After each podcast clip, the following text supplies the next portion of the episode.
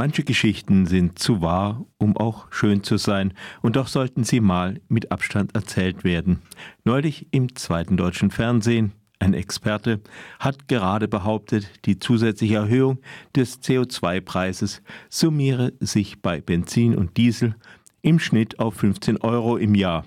Und schon fällt ihm die nächste Expertin ins Wort. Es gibt Leute, für die machen auch 15 Euro was aus. Der Experte wiederholt nochmal mit leichter Verzweiflung in der Stimme, im Jahr. Es hilft nichts. In dieser Runde hat man ein Herz für die Ärmsten. Doch gibt es sie in diesem Falle überhaupt?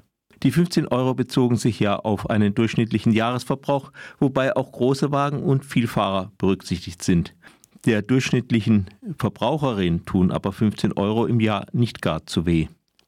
Nun gibt es wirklich dieses Herz für die ganz Armen?